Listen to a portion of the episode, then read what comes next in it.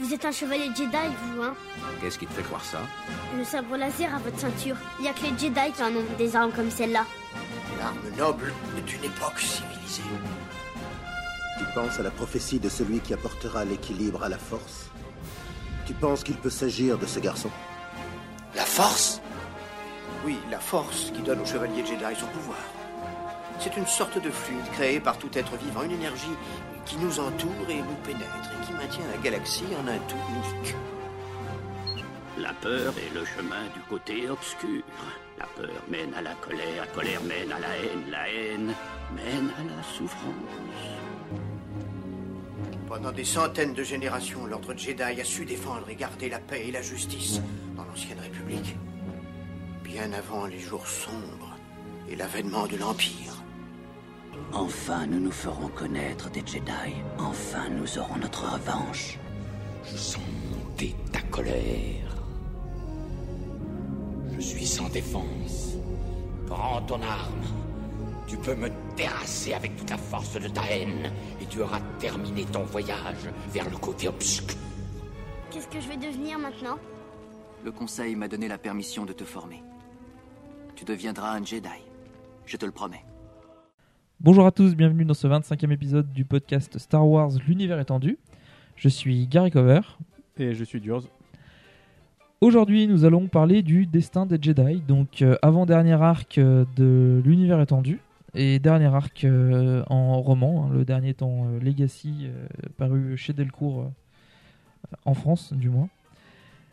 Et on va s'attaquer donc en fait aux conséquences du de la guerre euh, civile, donc de ce qu'on avait vu dans l'héritage de la Force, avec notamment bah, la prise de pouvoir de Jacen, qui va avoir de sérieuses conséquences. Et c'est un peu ce qui motive ce- cette série de, bouquins.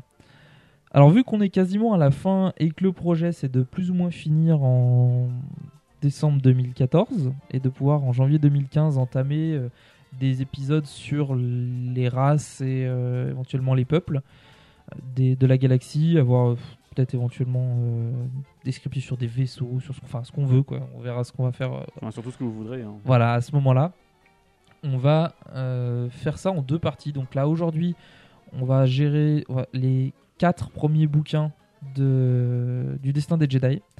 Et dans le prochain épisode, on s'occupera des cinq bouquins suivants, des cinq derniers. Donc ça sera pour l'épisode de novembre. Et pour l'épisode donc, de décembre, on fera un, euh, épisode spécial euh, Legacy. En plus, c'est assez particulier puisque c'est une série qui est vraiment très loin, si- située vraiment très loin dans l'univers étendu et euh, qui coupe un peu les ponts avec tout ce qu'on a pu voir avant. Même si on a quand même quelques prémices de cette aventure, on va dire, dans le destin des Jedi, et comme il y en a eu un petit peu pendant la guerre des Yuuzhan. Et on va commencer tout de suite avec le premier tome. Travers la force, d'autres choses tu verras, d'autres lieux. L'avenir, le passé, de vieux amis disparus. Et donc voici pour le premier tome du Destin des Jedi, proscrit. Euh, deux ans après la fin de la Seconde Guerre euh, civile galactique, donc en 43 après la bataille de Yavin, euh, la galaxie récupère lentement du coup du règne court mais brutal euh, de Dark Caedus. Euh, le partenariat entre l'Alliance Galactique, les Vestiges de l'Empire et la Confédération sont menés par Natazi Dahala, du coup chef de l'Alliance Galactique, euh, qui travaille durement du coup pour tout ramener à la normale. Malheureusement, le chevalier Jedi euh, Valen Horn croit soudainement que tout le monde autour de lui est un imposteur et dans ce qu'il ressent avec la force en fait.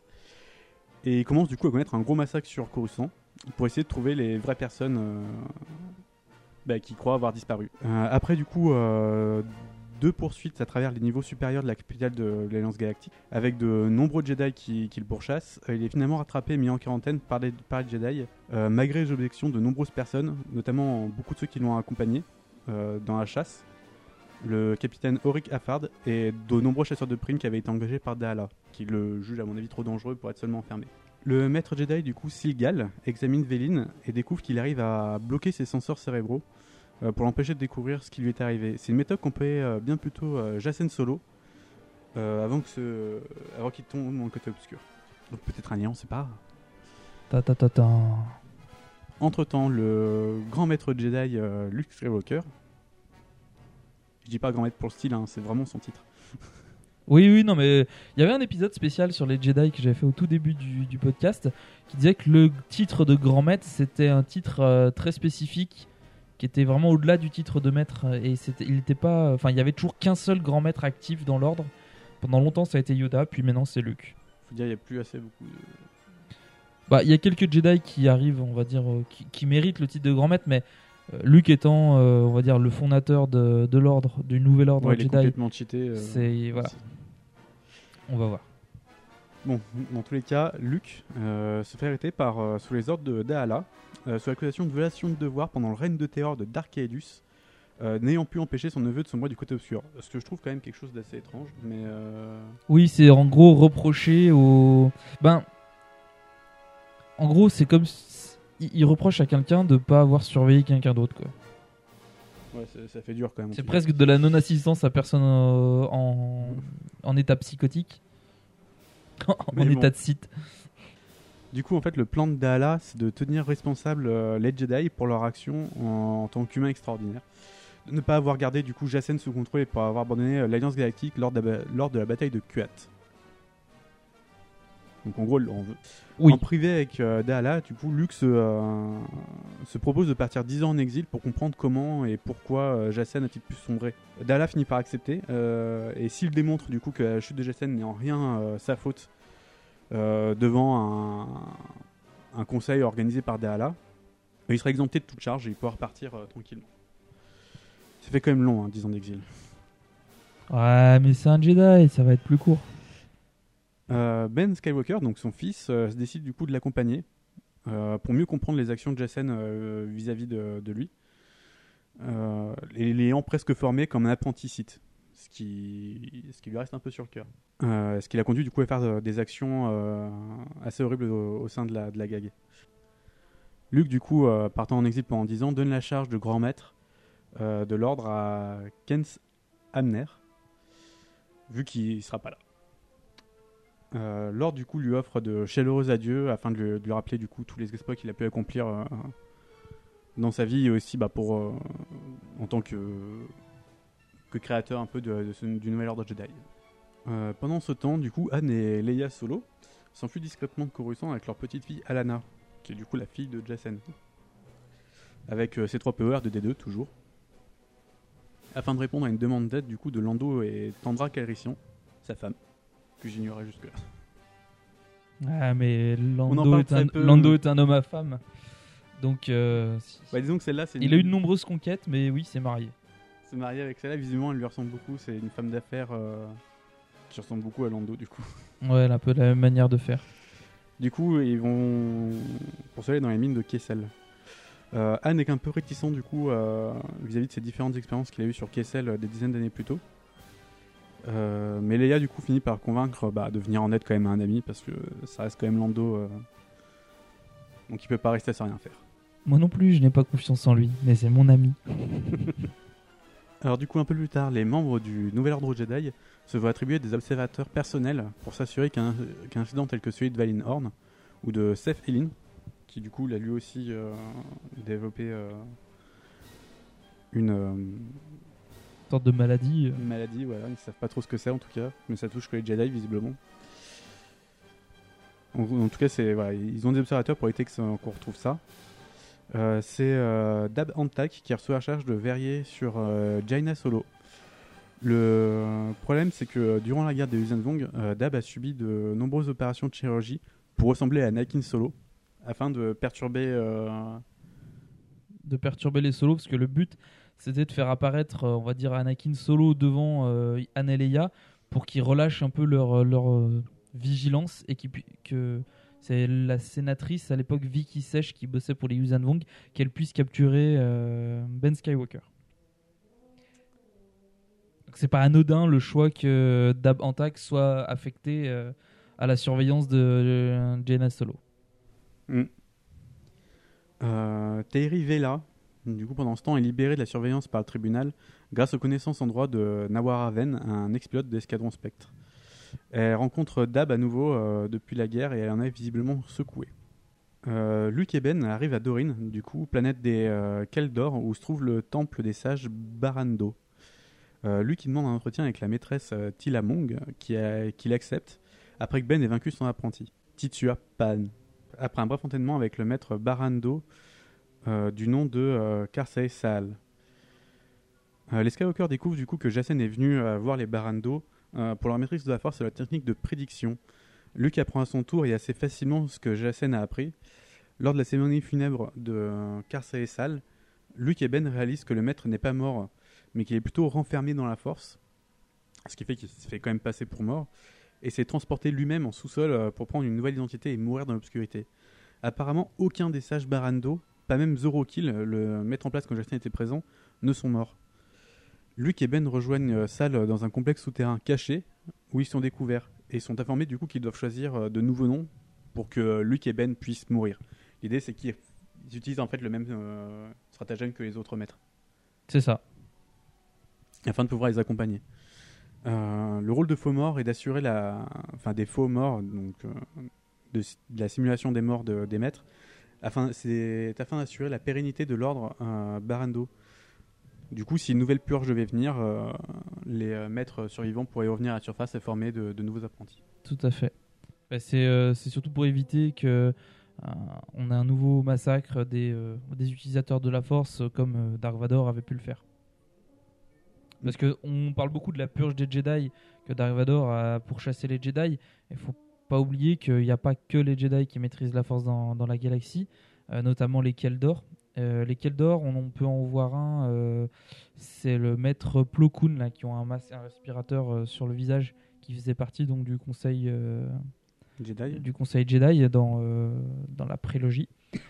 Bah, en fait, les Keldor sont un peu, ont une certaine affinité avec la Force. Bon, après, les plus gros utilisateurs peuvent rejoindre, rejoindre l'ordre Jedi. Mais sinon, ils ont tous une, au moins des aptitudes qui leur permettent de, dire, de, de faire quelques. de ressentir un peu la force. quoi. Voilà, c'est euh, voilà, c'est un peu, c'est un peu étonnant. Euh, donc du coup, voilà, ils veulent éviter qu'en cas d'une nouvelle purge, si qui, euh, Bah, qu'ils se fassent tous raser. qu'ils se quoi. fassent tous raser, et puis du coup, la, la politique de Dahala tend vers cette, ce contrôle des utilisateurs de la force, en fait. Donc du coup, ça rejoint un petit peu leur, leur crainte. En tout cas, on retourne avec Anne et Léa qui arrivent sur Kessel. Là-bas, ils sont informés par Lando et Tandra que de terribles séismes ont lieu sur la, planète. Euh, les Sauls, du coup, vont découvrir que ces vibrations sont dues à des machines gardées par euh, d'étranges créatures semblant à des fantômes qui sont dispersées, du coup, sur euh, tout globe et provoquent des anomalies gravi- gravifiques qui vont bientôt détruire la planète. Avec l'aide de l'escadron Rogue et du Faucon, ils vont finir par détruire toutes les machines qui se trouvent sur Kessel et la sauver. Donc, vite fait, bien fait, j'ai envie de dire. tout va pour le mieux, mais euh, Alana du coup ressent le côté obscur de la force en fait, euh, pas loin de Kessel. Euh, après, avoir vaincu, après avoir convaincu du coup les euh, Keldor que leur mission ici pourrait se retourner contre eux et que leur chef, l'élu caché euh, gardait des secrets pour, pour lui-même, les Skywalker préparent leur fuite. Ben se bat contre Karsei et Sal en combat pour prouver l'inefficacité de leur organisation.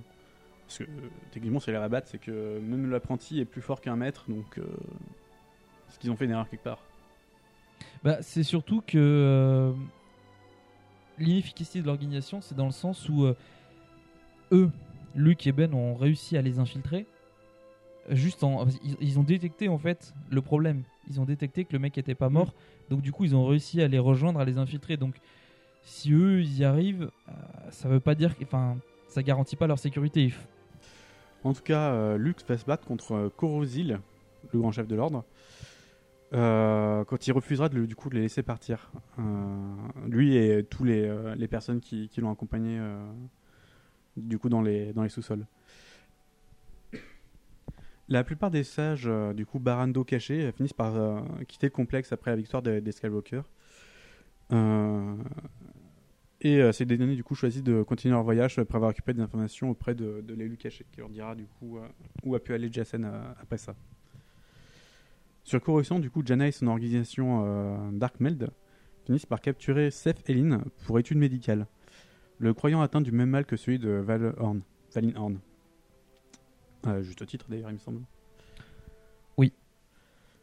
En tout cas, ils sont. Valinhorn est en tout cas enfermé dans la carbonite. Euh, Nawara Ven euh, parvient du coup à, à faire retirer les observateurs euh, de l'ordre. Visiblement, euh, c'est quelqu'un d'assez important Nawar Raven, hein, parce qu'elle arrive à avoir. euh, Alors, il. Il. Déjà, il, je sais, c'est un nom, je- moi aussi ça m'a perturbé pendant longtemps, mais c'est il. Euh, Nawar Raven, c'est un avocat qui était euh, membre de l'escadron Spectre, Mhm. qui est le deuxième euh, plus gros euh, escadron de, euh, de l'Alliance, euh, enfin de la, de la Nouvelle République à l'époque. Qui est, c'est pas qu'il devait succéder au, à l'escadron Rogue, c'est simplement que c'était tous des. euh, bah, on en avait parlé d'ailleurs des spécialistes. oui. ils étaient tous spécialisés dans un domaine. Et euh, donc Na- Nawar Raven était euh, à la base avocat. Euh, Il y avait des snipers, il y avait des. euh, C'était tous de très bons pilotes, mais qui avaient tous des passifs un peu, un peu tordus et du coup qui ils n'étaient pas assez bons pour in- intégrer un véritable escadron. Donc du coup ils ont décidé de créer un escadron qui pouvait ré- réunir ces bons pilotes qui avaient euh, d'autres capacités pour créer une sorte d'escadron spéci- spécialisé dans le renseignement qui pouvait s'infiltrer sur des planètes, euh, qui était non seulement un groupe opérationnel donc euh, aérien, mais également terrestre. Et d'ailleurs, je conseille la lecture de ces bouquins qui est tout simplement excellente.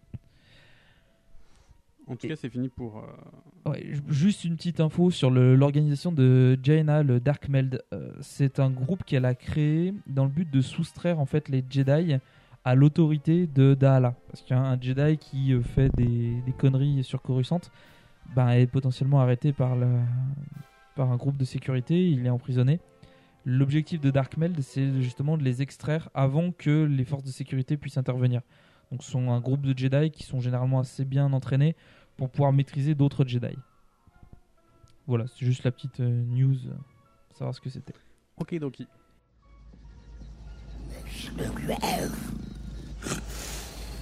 Amiral, nous avons un signal prioritaire du croiseur interstellaire Le Vengeur. Bien. Il y aura une récompense substantielle pour celui qui trouvera le faucon Millennium. Vous êtes libre d'employer toutes les méthodes nécessaires, mais je les veux vivants. Pas de désintégration. Comme vous voudrez. Et on arrive du coup au tome 2, Présage. On va revenir du coup deux ans plus tôt, euh, en 41 euh, après la bataille de Yavin, euh, le site d'Isian et son vaisseau euh, sont en orbite autour de la planète Zoist. Après avoir suivi la sphère de méditation site appelée euh, Ship. Aussi euh, original que cela puisse paraître. Euh, va tenter de convaincre Ship du coup de venir avec elle euh, vers le nouvel ordre site de Corridan. Mais Ship refuse, euh, les croyant beaucoup trop faibles car il se cache de la galaxie. Euh, Ship arrive finalement sur Kesh où vit une- la tribu perdue des Sith, qui est restée isolée du reste de la galaxie. Encore une fois, je souligne l'extraordinaire originalité des noms de cette saga. Il trouve son intérêt du coup en la personne de Tiro Vestara, Kai, euh, et lui propose du coup de lui apprendre les chemins du côté obscur de la Force. Plusieurs jours plus tard, euh, Vestara est appelé du coup par euh, le Cercle des Seigneurs, qui est du coup une organisation, euh, va dire dirigeante euh, de la tribu perdue. Elle va leur apprendre du coup Kay et Ship partagent leurs pensées. Les dirigeants Sith révèlent alors qu'ils ont qu'ils vont utiliser euh, pour en apprendre plus sur les Sith et quitter leur planète. Car visiblement ils sont, enfin dans un espace très reculé et ils n'ont pas vraiment de moyen de quitter la planète. Et eux-mêmes du coup en savent en fait très peu sur évidemment euh, l'ordre Sith. Vestara du coup va devenir l'apprenti de Dame Rhea et partir avec Ship euh, qui leur apprend du coup que les seigneurs noirs des Sith ne règnent plus sur la galaxie depuis un sacré bout de temps et qu'il en reste très très peu, ce qui brise du coup toutes les croyances euh, qu'avait la tribu perdue. Alors, euh, je, vais revenir vite fait sur, notamment sur Sheep et euh, trucs comme ça. Euh, en fait, c'est la plupart des sources qu'on a eues, parce que c'est des, vu que c'est le on est sur le dernier arc euh, publié en fait de la de l'univers étendu, la plupart des sources qu'on a eues sont des sources en anglais. Du coup, il y a des noms qui n'ont pas qu'on n'a pas forcément pu traduire tout simplement parce que c'est très difficile de faire une recherche de traduction de ce type-là. Il y a des, la plupart des éléments on a réussi, mais euh, on n'a pas tout réussi, notamment Chip.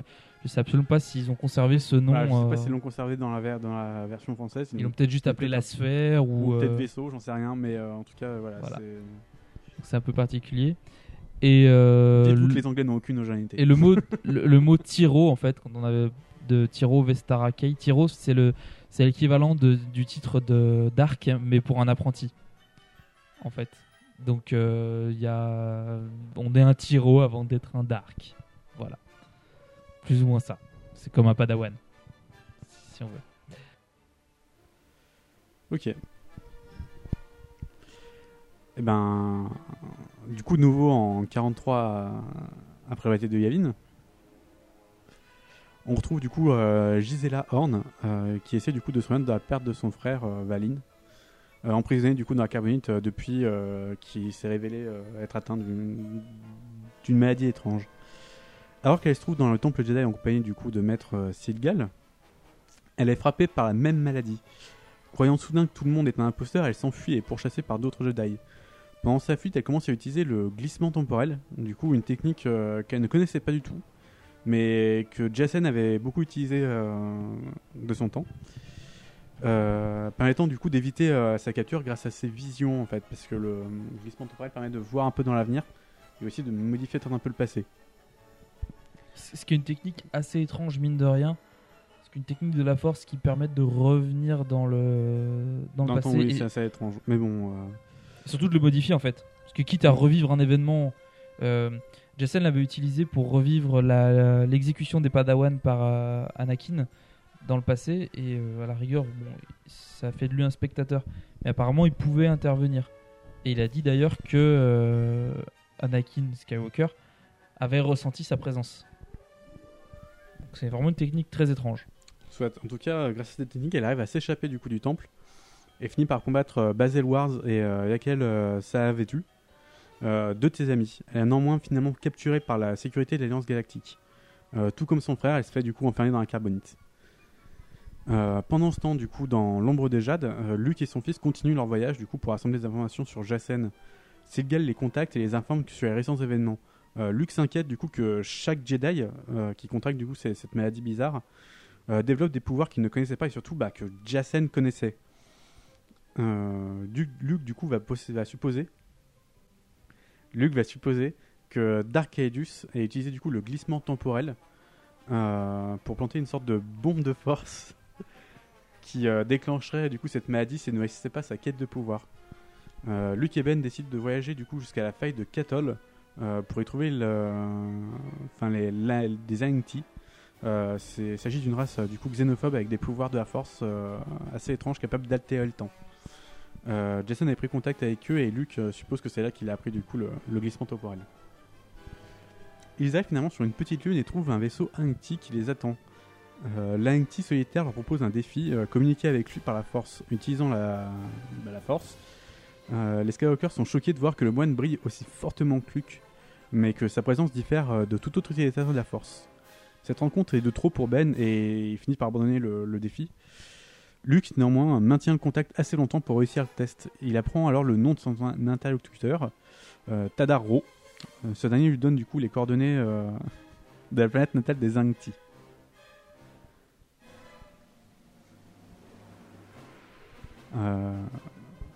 Là-bas, les Skywalker du coup découvrent une terre euh, ben, principalement stérile et caillouteuse. Ils seront accueillis du coup par les Ainti euh, avec un mélange de bienvenue, d'agression et de désintérêt. Tadaro leur dit, euh, via un système de traduction Ainti, que la pacifique société des moines est maintenant scindée en deux. Récemment, il y a eu un prophète en fait qui a fait euh, plusieurs prophéties très très très, précises, donc euh, qui est plutôt cru quoi, qui a proclamé que ceux qui demeurent au-delà du voile, donc euh, On sait pas qui. voilà, enfin, c'est le voile, ce serait visiblement, enfin, je sais pas, peut-être la mort n'importe quoi, quelque chose comme ça. Reviendront du coup de son vivant, et il dit ça juste avant de mourir. C'est donc assez étrange. euh. Oui, on comprend pas trop pourquoi. En tout cas, du coup, ça mène, euh, ça a mené à de nombreuses controverses. Euh, Tadaro euh, accepte du coup de parler de la vie de, de Jacen, et il apprend à Luke à téléporter les objets avec la force, et à Ben à utiliser le glissement temporel. En retour, les deux Skywalker doivent trouver du coup des, des reliques avec euh, des résidus de la force euh, et choisis du coup par euh, ceux qui demeurent au-delà du voile, car les Angti n'ont pas le droit d'y toucher. Oui, ça pourrait être effectivement des esprits ou des étrangers, sorte de dieux, ou on sait pas trop. En tout cas, visiblement, c'est tellement sacré que les Zangti eux-mêmes peuvent pas y toucher, c'est pour ça qu'ils ont besoin de l'aide de, quelqu'un d'autre. De retour sur Coruscant, on arrive au marché la bétail.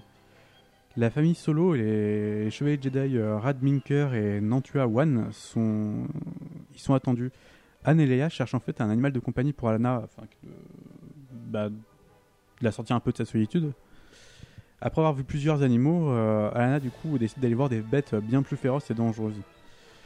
Alors qu'ils entrent du coup dans, dans le salon des bêtes dangereuses, euh, Wen contracte la même maladie de force euh, mystérieuse. La Jedi finit par s'enfuir vers le centre de commande de la station et verrouille toutes les portes du salon. Et elle ouvre les cages une par une. Un spectateur finalement finit par être blessé. Et un enfant est presque mangé par un loup sanglier. Ne me demandez pas à quoi ça peut ressembler, mais franchement j'ai pas envie de voir. Il est sauvé de justesse par Leia, qui à son tour va pourchasser Wan, qui lance sa voix utilisant un force, un autre pouvoir euh, qu'utilisait Jacen. Avec l'aide de Rad et Jaina, ils affrontent Wan et finissent par assommer. Tout a été enregistré par le journaliste euh, Javis Tyr. Tyr d'ailleurs a aussi été capable de faire entrer discrètement un appareil dans les parties basses du temple et d'enregistrer l'emprisonnement de Seth Elin. Ce qui veut dire quand même qu'il a certaines sources particulières, euh, journaliste quand même. Ouais. Pour rentrer dans les, dans les parties les plus euh, sombres du Ouais, temple. mais on va le euh, découvrir plus tard. Il diffuse du coup les deux événements euh, sur le net, ce qui du coup euh, ben, montre enfin à visage du monde les, les problèmes que, que subissent les Jedi. Euh, Dala du coup demande une entrevue avec les, les Jedi où elle les humilie et tente de récupérer Elin et Wan. Les Jedi refusent mais permettent à l'Alliance Galactique de donner un accès total aux deux Jedi pour essayer de trouver un remède. En retour, chaque Jedi participant à cette affaire et ceux impliqués dans le Dark Meld doivent être nommés et interviewés sur le net. La seule ex- exception sera du coup Tairi Vela, qui avait démissionné avant même que, Jenna ne puisse. euh, Enfin, qui a essayer depuis longtemps en fait. Ce qui fait que Jenna ne donnera pas son nom.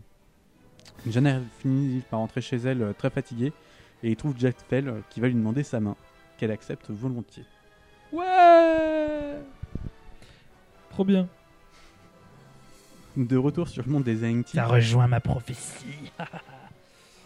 Tu avais donc utilisé le glissement temporel pour voir le mariage de. non, j'ai lu les bouquins d'après. Le tricheur.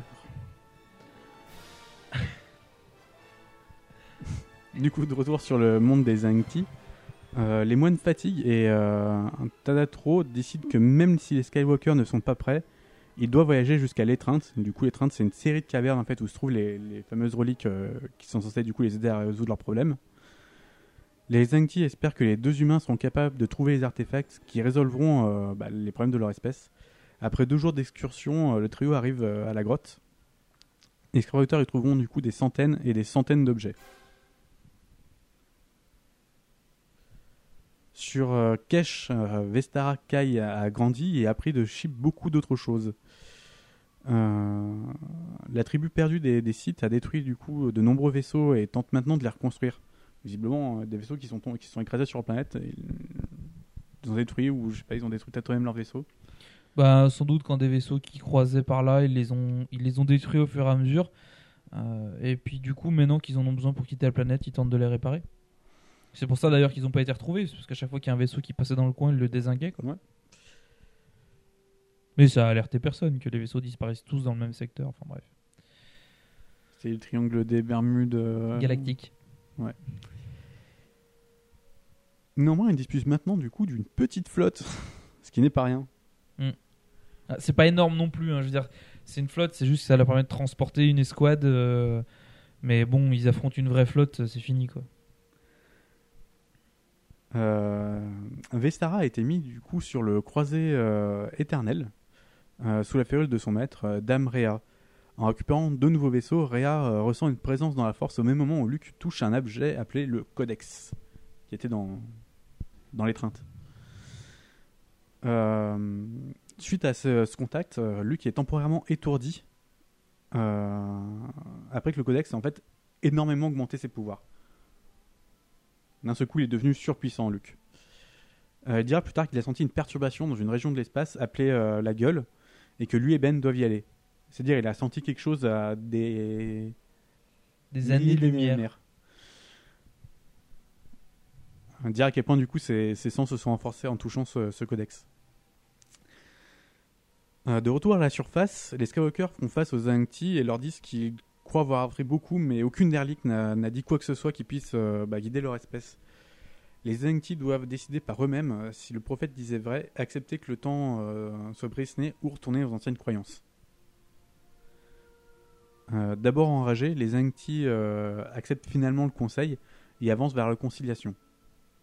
Ce qui fait que finalement, il a réussi à les aider en, en disant rien en fait. Ouais, c'est plus ou moins ça. Luke et Ben vont exprimer beaucoup de gratitude envers Tadaro et lui disent qu'ils se dirigent du coup vers la gueule. Le moine les met en garde et dit que Jacen a lui aussi ressenti une perturbation en touchant le codex. Ils sont maintenant, euh, enfin il les met du coup au courant des buveurs d'âme euh, vivant dans la gueule. Avant de quitter la planète, Ben décide d'aller à l'endroit où Jacen a appris glissement temporel. Il découvre alors que même si son cousin n'était pas encore du côté obscur, il suivait inévitablement ce chemin et il n'y a rien que Ben euh, ne puisse faire pour le changer. Malgré avoir expérimenté euh, une grande douleur émotionnelle après avoir échoué d'empêcher son cousin de tomber du côté obscur, Ben finit par rejoindre son frère euh, à bord de l'ambre de Jade pour euh, partir vers la gueule. On retourne du coup sur Kesh avec la tribu perdue des sites qui discute de Luke Skywalker, parce qu'ils l'ont beaucoup l'ont ressenti en fait au moment où il a touché le codex.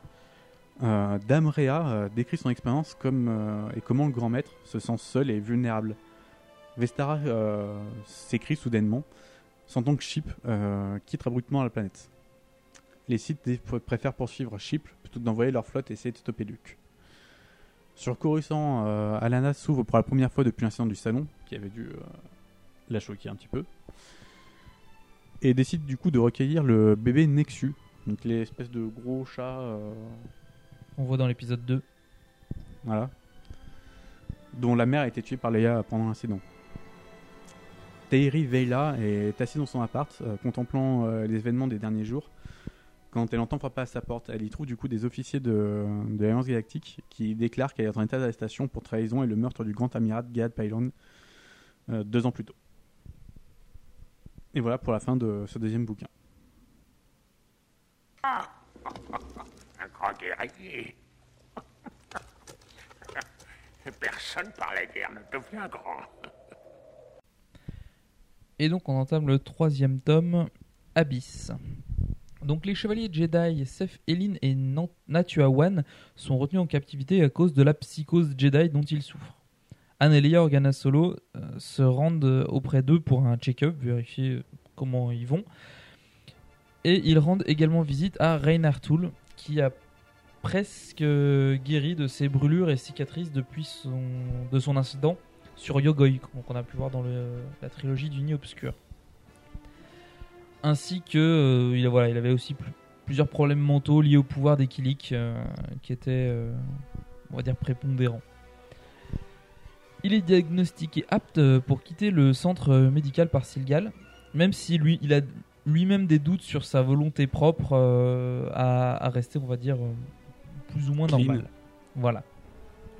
Anne et Leia agissent comme des distractions pour que Seth, euh, de sorte que- Silgal et Tekli puissent euh, constater son état mental, sauf que Seth va comprendre le stratagème et entame euh, une brève confrontation avec Leia où il finit assommé. Ça valait le coup. Voilà. Dans une autre partie de la galaxie, Luke Skywalker et Ben poursuivent leur voyage pour savoir qui a conduit euh, Solo euh, sur le chemin du, du côté obs- obscur.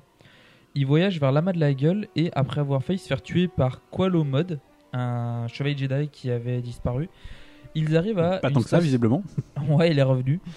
Ils arrivent à une station spatiale qui ressemble à une version miniature de la station Centerpoint. Parallèlement à cela, Ben sent une présence sombre dans le système qu'il n'avait pas ressenti depuis qu'il était enfant euh, dans la gueule. Ce que je précise que les, les jeunes Jedi, pour être euh, cachés des Yuuzhan Vong, s'étaient réfugiés sur l'aventurier errant, donc le vaisseau de Booster Terrique, et qu'ils s'étaient tous, enfin tout le, toute l'académie avait planqué les enfants dans la main de la gueule, qui était un, un endroit infesté de trous noirs euh, assez Oui, ce inaccessible. qui est étrange qu'ils aient pas eu du coup plus de problèmes que ça en fait. Comment ça? Visiblement, il y a des trucs euh, bien pires que juste des trous noirs hein, dans, dans cet amas de la gueule. Visiblement, mais les C'est trous donc, noirs. c'est donc étonnant qu'ils soient pas tombés dessus. euh, Voilà, les- parce que les trous noirs, c'est des anomalies, euh, on va dire stellaires, qui peuvent détecter et contourner. Euh, Quand c'est euh, lié au pouvoir de la force, malheureusement, les non réceptifs euh, le sentent pas forcément. Oui, mais justement, c'est c'est étrange que toute une bande de gamins soit pas fait euh, attaquer plutôt que ça euh, dans la gueule s'il y avait tant de trucs euh, aussi dangereux dans la gueule. Ah, ah. Peut-être. À bord de la station, donc, ils découvrent les buveurs d'âme, un groupe de sensitifs à la force qui méditent euh, jusqu'à jusqu'à la mort pour passer au-delà des ombres. Alors quand on dit jusqu'à la mort, c'est pas ils méditent jusqu'à mourir, c'est euh, ils méditent jusqu'à atteindre, on le stade de mort. C'est un peu bizarre pour faire voyager leur esprit. Euh, Ouais, en gros, ils tentent d'atteindre le nirvana quoi. voilà, au-delà des ombres justement. Euh, Et Qualomod fait partie de ce, de ce groupe. Et en fait, il a attaqué les Skywalkers pour défendre, en fait, pour les empêcher d'y arriver. Ils sont persuadés que le monde réel n'est rien de plus qu'une illusion et qu'un niveau supérieur existe, euh, enfin qu'un niveau de la force supérieure existe et qu'il les attend. Donc euh, les buveurs d'âme révèlent aux Skywalker que Jacen a séjourné avec eux et que quand il les a quittés, il souhaitait redresser la galaxie et euh, qu'il se préparait à la quitter. Ce qui est assez étonnant. Donc la quitter, je pense, c'est métaphorique pour dire mourir. Luke en déduit que c'est ici que Jacen a commencé sa descente vers le côté obscur. Mais les buveurs d'âme ne sont pas d'accord, même euh, en sachant que Jacen est devenu Dark Caedus. Pour le prouver, ils vont faire passer Luke au-delà des ombres euh, pour chercher ce que justement Jacen avait cherché et ce qui prétendument l'a fait tomber du, du côté obscur. De cette façon, Luke comprend que les causes de la chute de Jacen étaient antérieures à cet apprentissage et que déjà, en fait, à ce moment-là, il avait euh, plus ou moins succombé. Il y a donc eu quelques étapes intermédiaires entre euh, la gueule et. Ben, on a pu voir notamment, euh, oui, voilà, entre les Zenki et voilà. Sur Coruscant, euh, Yagil Safetu et Bazel Warv, toujours des noms un peu à la con, les gens, c'est un peu chiant des fois. Safe tout. voilà. Les deux nouvelles victimes de la psychose euh, Jedi, euh, enfin, sont les deux nouvelles victimes de la psychose Jedi. Bien qu'ils soient rapidement frappés. euh, bien qu'ils soient rapidement euh, arrêtés par les trois derniers solos, euh, donc ben, Anne, Luke et Leia, non, ça c'est le dernier trio. Les solos c'est Anne, Leia et Jaina, Jaina. voilà, Euh, et euh, accompagnés de Jack Fell. Donc euh, ils sont forcés de, de renoncer au- à leurs captifs euh, au profit de la sécurité de l'Alliance Galactique.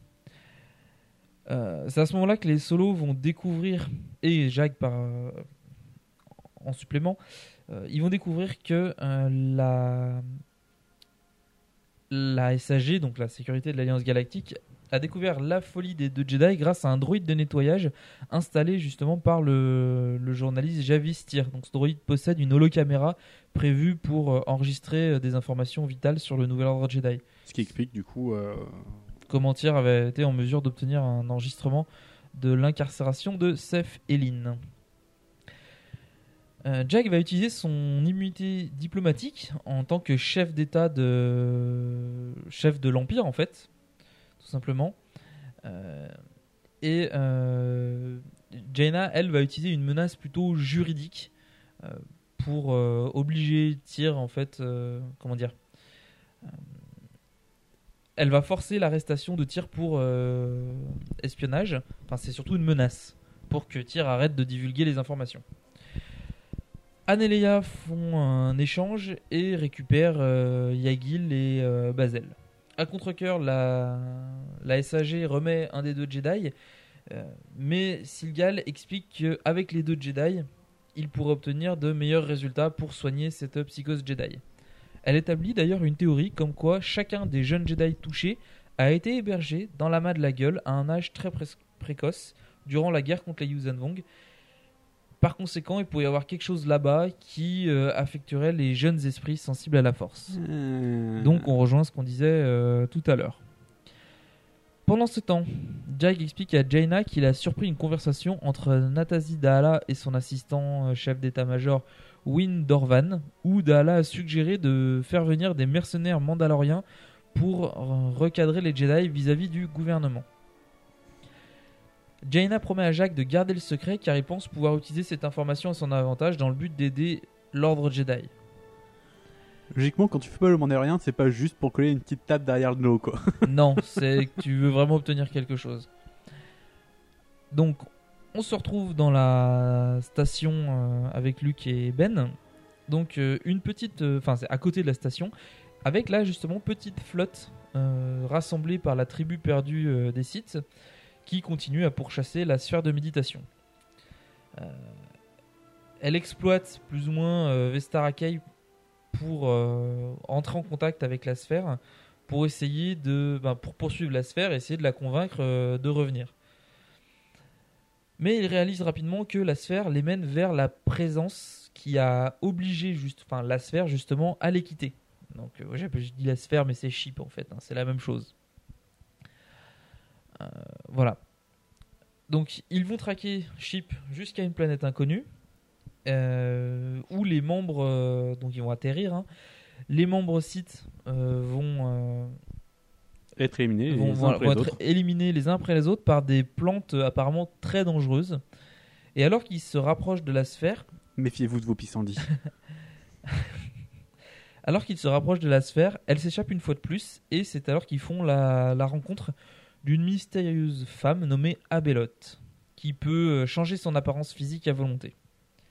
Pratique. Pratique, très pratique.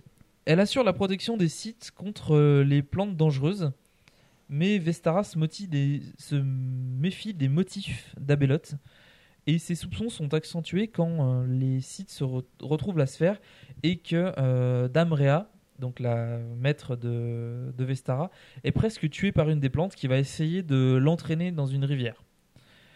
Euh, Vestara va communiquer euh, à travers la force avec euh, Chip et constate qu'elle ne peut pas lui obéir alors que théoriquement la sphère devrait obéir à elle ou à n'importe quel autre site. C'est une sphère de méditation site, elle devrait obéir au site. Sauf que euh, en raison de cette fameuse présence hum, qui a éloigné euh, Chip de Kesh, euh, en gros il y a quelque chose qui a pris le contrôle de Chip, tout simplement. Euh, Vestara en conclut que c'est Abeloth qui est responsable du, du départ de Chip de leur planète et qu'elle garde les sites sur ce monde parce qu'elle est seule, mais aussi qu'également elle les garde à distance de la sphère parce qu'elle veut la sphère pour elle toute seule. Et que c'est probablement la raison pour laquelle euh, Damrea a été, manqué d'être tué, c'est que Abeloth contrôle les plantes et qu'en gros, euh, c'est pas vraiment qu'une plante a échappé à son contrôle, c'est que c'est elle qui a contrôlé la plante dans le but d'empêcher la, maître site d'obtenir la sphère. Euh, ce sont d'ailleurs ces soupçons euh, qui vont lui permettre de voir Abeloth euh, dans ce qu'elle est réellement, c'est-à-dire un monstre affreux et laid. Euh, physiquement, c'est pas une, juste une impression de la force, hein, c'est réellement le masque, on va dire, est tombé. euh, les pouvoirs d'Abeloth n'agissent plus sur Vestara et euh, parce qu'elle a trop de soupçons, elle la remet trop en question, donc elle est plus assez crédule. Et du coup, elle voit la, véritable apparence d'Abeloth qui est juste abominable. Apparemment, elle a des bras très très courts et les doigts qui sont euh, au bout de ses euh, bras, justement, sont des tentacules, eux, très très longs. Donc, enfin, ça fait un truc un peu spécial. Enfin, bref. Elle ont tous les goûts dans, dans la nature, je suis sûr qu'elle trouvera quelqu'un. C'est juste super moche. Oui, mais d'ailleurs, on en parlera plus tard de ça. Euh, donc, les sites et Abeloth donc réclament la sphère et les sites vont alors l'utiliser pour voyager jusqu'à la station où se trouvent Ben et Luke. Euh, Enfin, voyager. Avec leur propre vaisseau, ils vont remonter dans leur vaisseau pour aller jusqu'à la station en suivant euh, la sphère. Euh, voilà. De retour sur Coruscant, Do- Dorvan prévient euh, Anne que Dahala prévoit d'utiliser un groupe de Mandaloriens contre les Jedi. information qu'il a lui-même délibérément donnée à Jag en permettant donc au jeune homme de- d'entendre la conversation qu'il avait avec Dahala. Les solos sont suspicieux, pensant qu'il s'agit d'un stratagème de Dahala, en fait, mais Win insiste car, contrairement à Dahala, il sait que les Jedi sont indispensables à la sauvegarde de la galaxie. Les solos donnent cette information au Conseil Jedi qui promet de l'utiliser à leur avantage, tandis que les maîtres leur demandent de défendre Tairi Vela lors de son procès pour le meurtre de Gilad Pellaeon deux ans plus tôt. Pendant ce temps, Jaina remonte à la source du druide espion de Tyr et la piste remonte jusqu'au Moff Dirkal Lessersen, qui a un nom super euh, simple à prononcer. Euh, elle appelle Jacques pour lui transmettre ses infos. Euh, et à ce moment-là, elle est interrogée par ses parents sur le fait que Jag ait conservé, parce qu'ils ont appris par du coup par Win que Jag était au courant, mais que Jag avait conservé le secret sur l'utilisation des Mandaloriens par Dahala. Sauf que devant l'absence de réaction de Jaina, Anne et Leia en comprennent qu'elle aussi était au courant et qu'elle n'avait pas prévenu euh, le Conseil Jedi, ce qui provoque une sorte de rupture entre euh, Jaina et ses parents. Jaina donne ses informations à Jag sur l'implication de l'Essersen dans le conflit entre Dahala et les Jedi et il promet de prendre euh, cette euh, information à Dahala, c'est-à-dire de, lui soutirer plus ou moins, pour réaffirmer la vision de, de l'ordre Jedi de cette dernière. La phrase est compliquée, mais elle va être expliquée. Donc, pendant la mise en accusation de Tahiri, lors du procès, euh, Jacques parvient à expliquer la possible participation au conflit donc entre les Jedi et Dahala euh, du, du Moff euh, Lessersen. Euh, Dahala refuse de prendre position pour les Jedi ou pour le, pour le Moff. Et euh, elle explique que c'est à cause de Dark Caedus qui a manipulé Tahiri, car c'était un site, et que selon Da- Dahala, un site euh, n'est rien de plus qu'un Jedi déchu. Donc pour elle, site ou Jedi, elle fait pas de différence. Ce qui explique pourquoi euh, elle se méfie autant des, euh, des Jedi, compte tenu des agissements euh, qu'a eu. euh, Bah, faut dire en ce moment, les Jedi, qu'est-ce qu'ils font? Ils deviennent fous, ils se mettent à tuer des gens. Je comprends qu'on puisse se méfier. hein. Un petit peu, ouais. Plus tard, les Jedi montent un plan pour extraire Valine et Gisela Horn de la prison secrète de Dahala, qui est pas si secrète que ça finalement. Ils déguisent leur reconnaissance comme une, euh, sorte de visite pour vérifier les fonctions euh, vitales de, de Valine et Gisela dans leur bloc de carbonite. Euh, sauf que Mirax, donc Mirax Horn, fille de Booster Terric, la mère de Valine et Gisela, pète un peu un câble parce que euh, le directeur de la prison utilise euh, les blocs de carbonite de Valine et Gisela comme des ornements, de la même manière que Jabba utilisait le euh, Yann Solo dans son palais. Donc euh, elle pète un peu un câble et elle l'assomme. Euh, sauf que le plan rate parce que Dahala arrive à ce moment-là. Cela dit, elle n'est pas complètement pourrie jusqu'à l'os, puisqu'elle promet à Mirax que les blocs de carbonite de ses, euh, de ses enfants seront traités avec euh, plus de dignité. Mais elle lui remet pas ses enfants quand même. Bah, quand on même. voit bien que Dahala est quelqu'un qui veut faire bien les choses, mais ça n'empêche pas qu'elle a quand même. euh, Enfin, elle veut essayer de bien faire en fait, c'est ça le souci. Bah, Pourquoi elle peut pas se permettre de, la- de laisser à ces bonhommes qui pourraient être re- relâchés Con- Contrairement à la plupart des, des impériaux qui ont dirigé l'Empire à un moment donné, euh, j'ai bien la plupart parce que certains n'étaient pas concernés, elle n'agit pas pour son propre intérêt, elle agit clairement pour l'intérêt de la galaxie selon sa vision. Et pour elle, les Sith et les Jedi sont la même chose et sont dangereux. Donc il faut le plus ou moins les enfermer ou les encadrer. Mais mis à part ça, euh, le pouvoir, elle l'a déjà, elle est déjà à la tête de, la galaxie, donc elle n'a pas besoin d'en avoir plus que ça. Donc, euh, pendant ce temps, Leia, avec l'aide de quelques Jedi, prévoient de transporter les Jedi confinés sur la base Jedi de Coruscant sur celle de Shedumad, donc qui avait été mise en place euh, lors de la guerre civile contre Jacen. Sauf que les commandos mandaloriens attaquent à ce moment-là, euh, déguisés en soldats de la sécurité. Euh, alors, ils se font défoncer, les Mandaloriens, hein, bien sûr, parce que bah, forcément ils attaquent une base Jedi. Ils s'y attendent, ils étaient pas peut-être pas préparés à ce qu'il y ait autant de, autant de combattants à l'intérieur. Donc ils sont, ils sont battus. Euh, mais Bazel, donc euh, l'un des deux autres euh, Jedi là, qui avait euh, créé le conflit, qui était atteint de, la psychose, euh, tue l'un des, l'un des Mandaloriens en supprimant tout simplement euh, le bras de son bras. Il le supprime euh, comme s'il n'avait jamais existé, à travers même l'armure. Il le fait disparaître. Donc le bonhomme se vide de son sang. Et oui.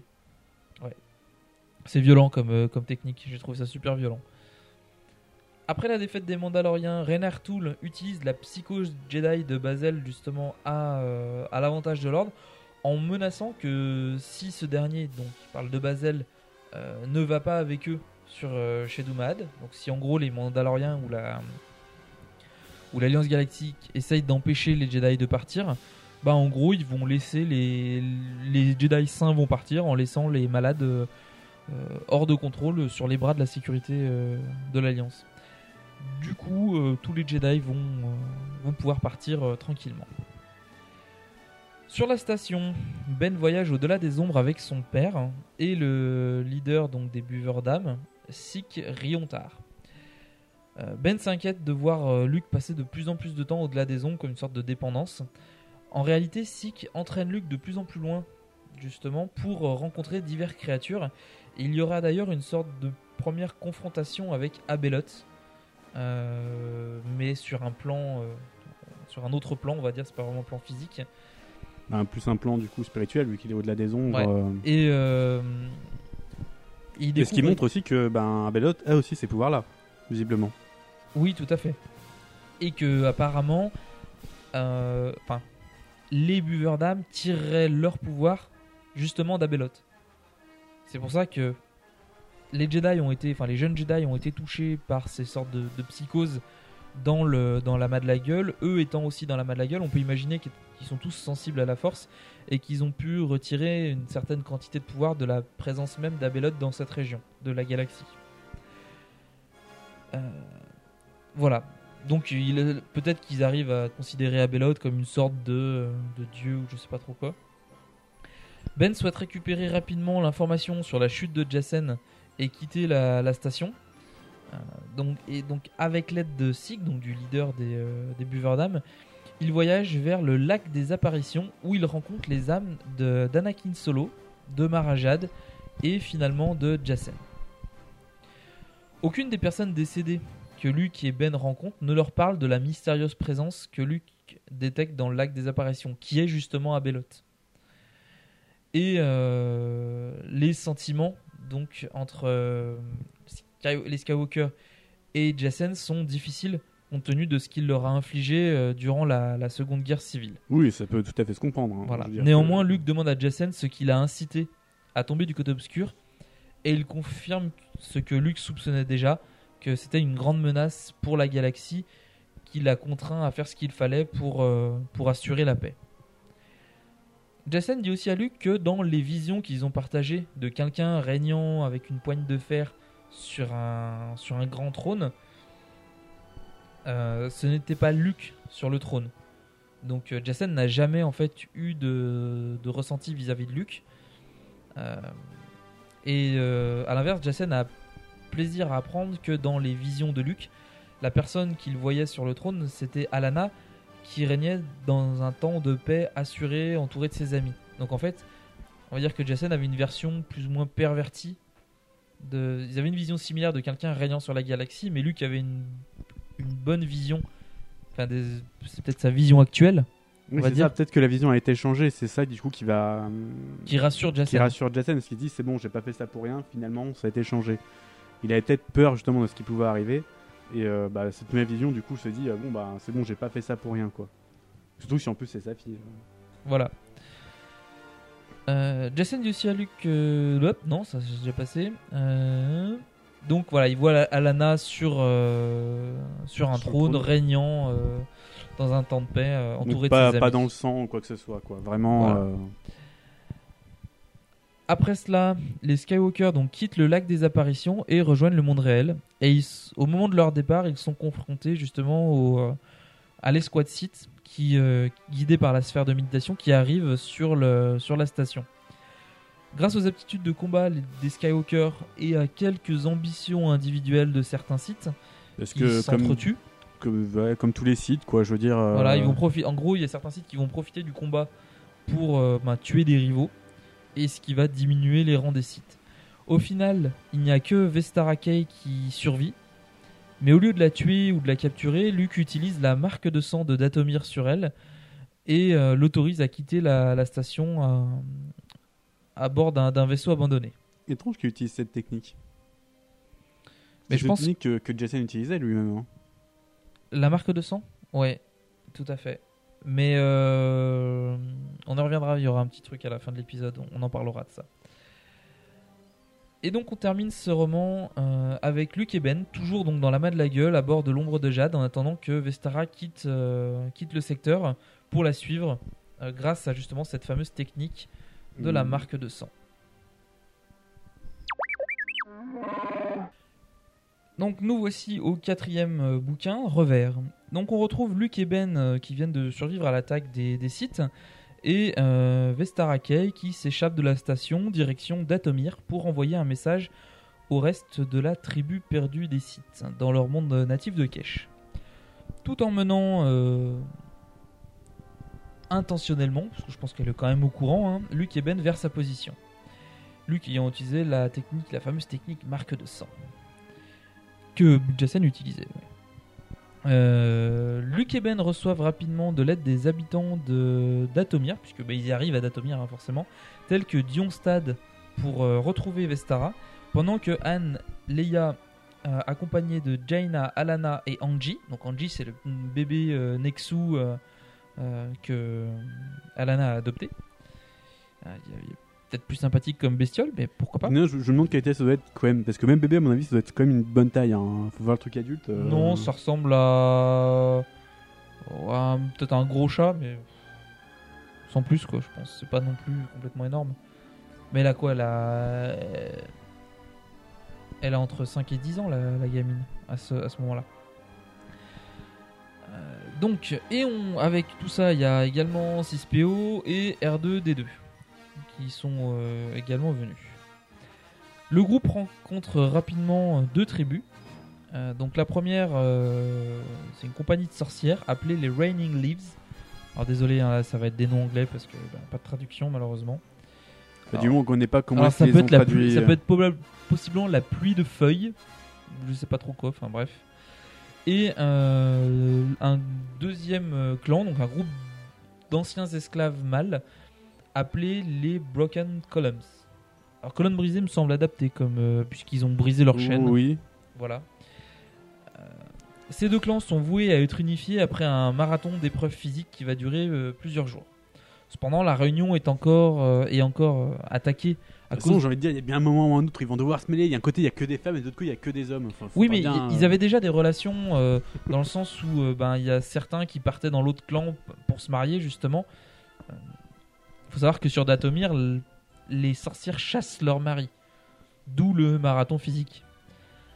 Euh, donc la, bah, la fameuse réunion est encore, euh, enfin ou célébration est attaquée euh, par les par les sœurs de la nuit. Pour contrer ces attaques, Luke et Ben rassemblent les deux clans en sous un seul pour repousser les dangers donc engendrés par ces sœurs de la nuit. Pendant ce temps, pendant que pendant ce fameux sommet de l'unification, R2D2 disparaît dans le spatioport. Euh, Alana, qui est restée seule avec euh, ses trois PO, euh, se barre pour euh, décider d'enquêter sur la disparition de R2. Elle découvre rapidement Oh que mon dieu, je n'ai que 5 à 10 ans, tu dis? Voilà, j'ai que 5 à 10 ans et je vais enquêter sur la disparition d'un droïde. Ouais. Euh, elle découvre rapidement que le droïde astromécano est euh, détenu par euh, le Docker, donc le, le gérant du pseudo spatioport, parce que c'est quand même un peu un monde assez rustique à la base. Hein. Euh, qui enfin, le, gérant du spatioport s'appelle Monarch. Alana est capturée par Monarch en essayant de libérer R2, mais C3PO arrive et détourne l'attention de Monarch en se laissant frapper. Ce qui est assez étonnant, mais c'est compréhensif qu'on veuille taper euh, 6PO. Oui, j'ai l'impression que tout le monde dans cette série a envie de le cogner, mais que. Voilà. euh, mais que c'est le premier à y arriver.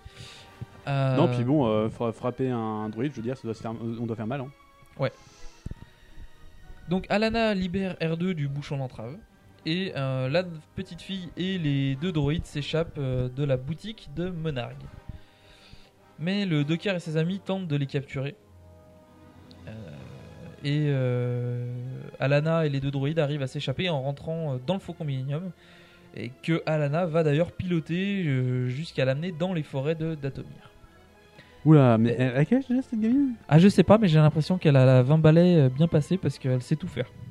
Au, au moins 15, quoi, je sais pas. euh, Ouais, non, mais là, euh, ouais, c'est balèze. Vraiment balèze. Je veux dire, même même euh, Yann, il a du mal à piloter le faucon euh, tellement. Tellement le truc qui tombe en morceaux. Non, chaud. plus maintenant, il a été réparé quand même. Ouais, mais il est réparé tous les jours.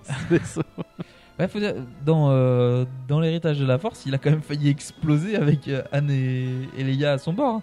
C'est Jacen qui a, qui a bloqué le vaisseau pour l'empêcher de péter. hein. Euh, voilà. On retrouve Natasie Daala qui rencontre de plus en plus de résistance publique à l'égard de sa façon de traiter les Jedi. Parce que malgré le fait que euh, Jacen euh, on va dire, plus ou moins terni l'image des Jedi, ben, ils ont quand même un, une certaine aura et ils sont quand même assez appréciés de la plupart des euh, Du public, en fait. du public hein, parce que ben, ça leur permet de vivre en paix ils savent qu'ils sont protégés Bah, il reste quand même des sages et des personnes euh, voilà particulières. et euh, cela se produit surtout depuis qu'elle a envoyé un escadron mandalorien pour essayer de capturer des, des Jedi qui étaient soumis à la sorte de psychose enfin bref Avec l'augmentation des dissensions publiques et militaires et la quantité croissante de comparaisons à Palpatine, elle s'adresse à Anne et Leia, qu'elle extrait de Datomir avec euh, Jaina et, euh, et Alana, puisqu'ils ont retrouvé Alana, euh, espérant restaurer les relations entre l'Alliance et le, Nouvel Ordre Jedi. Donc Anne et Leia sont vraiment les deux personnes qui font vraiment la passerelle, Leia étant bah, une ex-chef d'État de, de la République et, euh, et également euh, Jedi, chevalier Jedi accompli. Donc elle a, euh, elle a vraiment le bon poste en fait pour faire la passerelle entre les deux. Oui, un poste, je veux dire, qu'elle aurait pu avoir depuis un moment, hein, je pense que. Tout à fait. Donc, les problèmes de Dala sont exacerbés par la tentative d'assassinat contre- à l'encontre de Jack Fell, pe- perpétrée par une faction politique secrète espérant euh, déposséder Fell de son, de son rang et, euh, et placer justement euh, le mof euh, Dirk Lessersen à sa place. Oui, qu'on retrouve du coup. On le retrouve assez souvent ce bonhomme, mais en tant qu'éminence grise là depuis le début, on l'a pas vu vraiment intervenir, mais tout remonte à, tout remonte à lui. C'est sa faute, c'est lui. Voilà. Son intention de faire emprisonner Tahiri Vela pour le meurtre du grand amiral euh, Gilad Pelayon euh, est assez critiquée. Euh, cette critique étant appuyée par le fait que l'amiral Shia, euh, Shan Niatal, donc la Mon Calamarienne qui dirigeait l'alliance avec Jacen, qui a assisté donc d'Arcaedus durant la Seconde Guerre civile galactique, elle n'a pas été arrêtée alors qu'elle a plus ou moins participé euh, à- du, on va dire, du mauvais côté de la barrière à cette guerre civile. Ceci amène à la conclusion que Dala est biaisée, qu'elle a, qu'elle a réellement une dent en fait contre les Jedi, alors qu'elle laisse les, euh, les militaires euh, tranquilles. Mais qu'est-ce qui se passe? Elle s'est fait violer par un Jedi quand elle était petite euh, Euh, non, mais Dala a eu à no- de nombreuses reprises affaire avec les Jedi et elle a eu beaucoup de soucis. Elle a pas, je pense, je pense pas qu'elle a une dent spécifiquement contre les Jedi, mais euh, elle se méfie d'eux. Je pense surtout qu'elle se méfie d'eux et elle a peur que euh, qu'on ait un nouveau Darkaidus sur les bras. Donc voilà.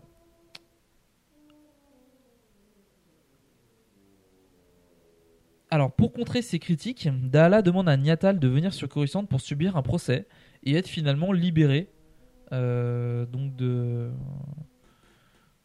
de, cette, euh, de cette situation. Mais Niatal pense que même si elle est prouvée innocente, plus personne ne la respectera ou ne lui pardonnera ce qu'elle a, a fait euh, en tant que complice de, de et qu'elle-même ne pourra plus jamais se, se, respecter ou se pardonner puisqu'elle elle ne considère pas le fait de l'avoir aidé comme étant une erreur en fait. Euh, Elle a fait son boulot, elle a... Certes, ce que je comprends pas, c'est que, ah, d'un seul coup, parce qu'il y a un procès, je me sentirais coupable? elle est devenue un enjeu politique. En fait. Certes, mais je veux dire, si elle a des remords, elle les, a- elle les ressent ou pas, je veux dire, c'est pas euh, maintenant qu'ils vont passer le, le procès que de ce coup elle va se rendre compte qu'elle est coupable. Ça, ça me semble bizarre. Ben, euh, peut-être que c'est en plus de la pression qu'elle subissait déjà avant. Euh, Donc voilà. Elle décide, en fait, tout bêtement, de, de se suicider parce qu'elle est dans une impasse pour elle et que dans tous les cas, elle pourra plus rien, plus rien faire euh, quoi qu'il arrive. Donc euh, elle décide de se suicider. Euh... Dala pleure Niatal, sincèrement, après son enterrement sur Coruscant, même si elle est elle-même dans l'incapacité d'assister aux funérailles de l'amiral, euh, compte tenu du fait de son impopularité, elle peut clairement plus sortir en public sans, sans avoir de problème. De retour sur Datomir, les forces combinées des Raining Leaves et des Broken Columns parviennent euh, à contrer les attaques constantes des Sœurs de la Nuit. La hausse du moral due au succès de l'opération consistant à repousser les sorcières pousse les deux clans à se lier automatiquement euh, et ils deviennent le clan Bright Sun, donc Soleil brillant. Euh, alliance qui sera scellée par un mariage entre les leaders des deux clans, euh, dont j'ai zappé les noms, mais euh, Tial et Dane qu'on avait vu au début, je crois. Euh, finalement, les attaques cessent progressivement et les Sœurs de la Nuit sont vaincues. Le nouveau clan peut à présent vivre en paix sur Datomir.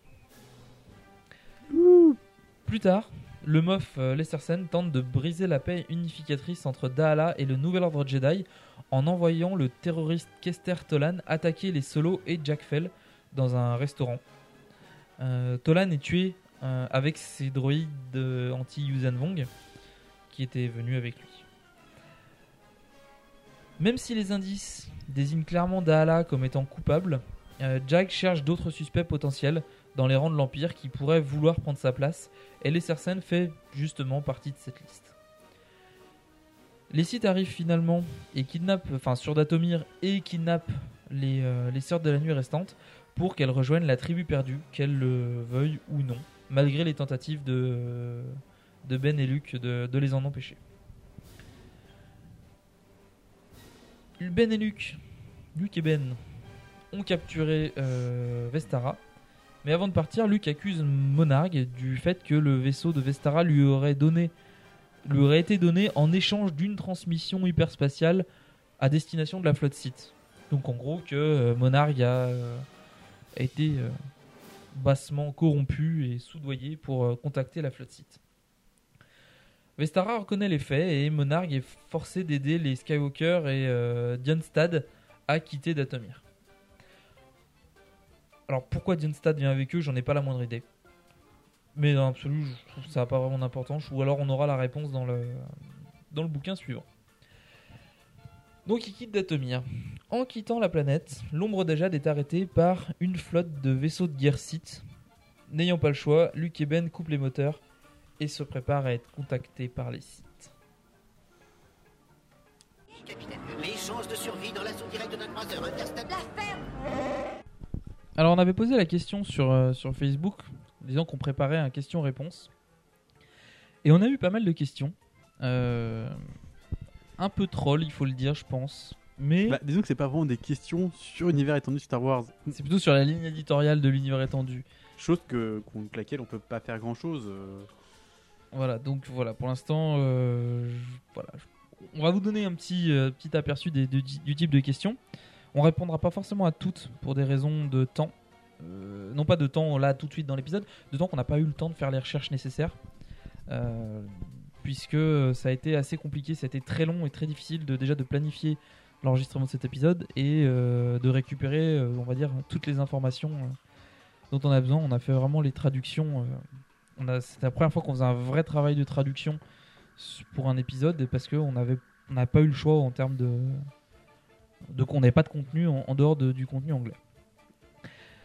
Donc, euh, nous avons euh, Julien qui nous pose la question Ne pensez-vous pas que la trilogie sur Kyle Katarn de l'excellent William Dietz aurait pu être traduite et compilée en un seul roman?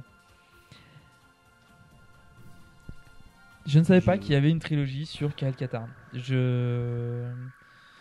Voilà, je sais même pas si cette trilogie existe en français. Donc, euh, apparemment non, puisque traduite et compilée, j'imagine qu'elle n'a pas été traduite. Ou peut-être pas compilée. Ou peut-être pas compilée, enfin je sais pas, mais en tout cas, je n'avais jamais entendu parler de cette, euh, de cette trilogie. Euh, je suis curieux d'en découvrir le contenu, donc je ferai des recherches à ce niveau-là, parce que je n'étant pas super bon en anglais, je vais avoir du mal à, à lire les bouquins. Sauf s'ils ont déjà été traduits, mais pas compilés. Ok. Mais je pense qu'elles n'ont pas été traduites. Donc, euh, bah sinon, j'en aurais entendu parler. Si ça avait été traduit, ils auraient été, euh, ils auraient été probablement été. euh, Enfin voilà, j'en ai entendu parler. J'en aurais entendu parler. Alors, vers quoi va tendre Toujours même question donc de Julien. Vers quoi va tendre l'UE avec la ligne éditoriale prônée par Lucasfilm et Disney? Eh ben, Ben, l'UE tel qu'on connaît là va disparaître. Ben, il va pas disparaître réellement, il va être classé sous la- l'appellation légende. D'ailleurs, on- sur Bah, pas- c'est sûr qu'ils vont pas supprimer tous les bouquins du, des. euh, oui, c'est clair. Sur pas mal de sur pas mal de sites ou justement des, des encyclopédies en ligne, on voit maintenant sur les anciens articles l'étiquette Legends ou, euh, ou- ou contenu euh, ou ancien univers étendu. Enfin, on on voit comme quoi les sites se préparent déjà à réactu- réactualiser leur univers, ce qui est une bonne chose. Après, sur, vers quoi ça va tendre? Je pense pas que ça tende vers quelque chose de plus enfantin type Disney. Je pense que c'est simplement un truc plus cohérent euh, vis-à-vis de la masse de films qui va être euh, programmé. C'est-à-dire que ils veulent un univers qui est canon, donc Bah, qui est déjà, cohérent. déjà, ils ont trois prochains films. Bah, il y a la, la nouvelle Donc trilogie. il faut que ça, que ça puisse s'accorder avec les trois prochains films. Ils vont faire des spin-offs sur euh, Différents personnages, visiblement. Il y avait eu des l'évocation d'un spin-off sur Han Solo, sur Boba Fett et sur Yoda. Donc, C'est les trois principaux spin-offs qui vont euh, qui sont à l'étude aujourd'hui ou qui ont été euh, confirmés, je sais pas encore. Donc euh, on va on va tendre vers quelque chose de à peu près similaire avec ce qu'on avait, mais avec beaucoup plus de production vidéo que ce qu'il y avait à l'heure actuelle. Parce que non seulement bah, on va rajouter à tout ça Star Wars Rebels, qui, euh, Moi, qui je dirais aussi, c'est des chances que ce soit plus surveillé et que tout, du coup, reste euh, dans un canon euh, très précis. Bah, À mon justement- avis, on n'aura pas euh, autant de. On va dire de. D'extravagance. D'extravagance qu'on qu'on en a pu le voir euh, ces derniers temps. Surtout, à mon avis, les. Ils font pas comme ils ont encore fait euh, cette fois-ci en alternant du coup leurs auteurs. euh. Je pense qu'ils vont garder, euh, à mon avis. euh, Bah, alors après, il faut savoir, apparemment, certains auteurs anciens, je vais y arriver, certains anciens auteurs de Star Wars, donc de l'ancienne euh, univers étendu, travaillent déjà à la, au nouvel univers étendu. Il y a déjà des bouquins qui sont annoncés. Donc du coup, Ce qui est euh, étrange parce que je veux dire, ça veut dire qu'ils aient déjà eu du coup au moins les scénarios des trois films pour pouvoir s'accorder avec ou disons qu'on aura- qu'on leur a déjà pas forcément, donné ça peut, être sur, ça peut être sur quelque chose qui se passe avant. Oui, mais du coup, faut que ça finisse euh, d'une certaine manière. Ou alors l'autorisation de faire euh, ce qu'ils voulaient sur un personnage euh, qui n'intéressait pas euh, les producteurs. Oui, c'est possible. Voilà, bon, en on- tous les cas, euh, ça reste. euh, Donc- ça reste assez vague avec les informations qu'on a aujourd'hui de toute manière.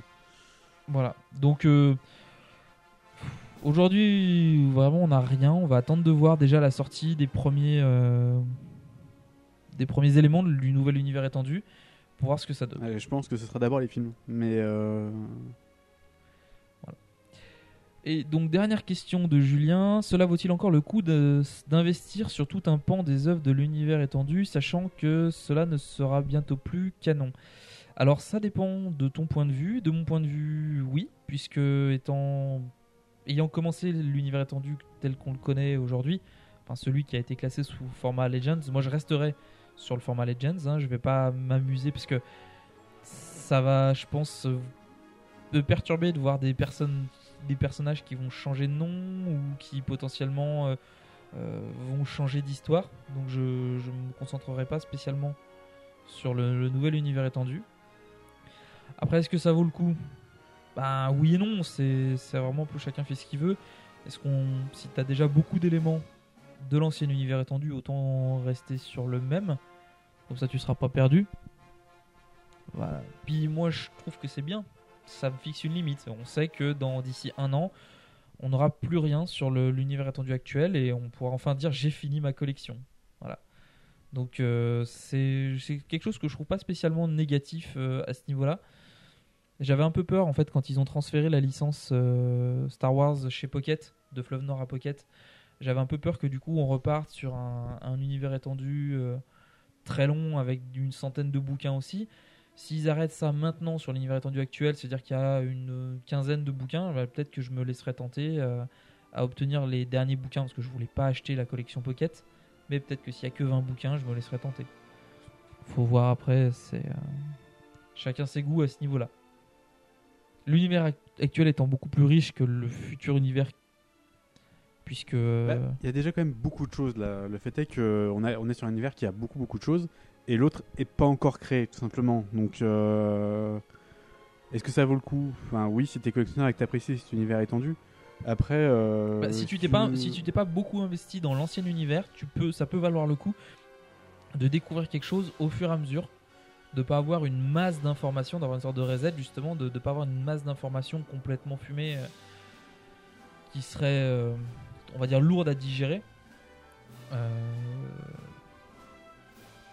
si l'avantage du- cher à acheter parce qu'on a cher quand acheter beaucoup de bouquins. oui.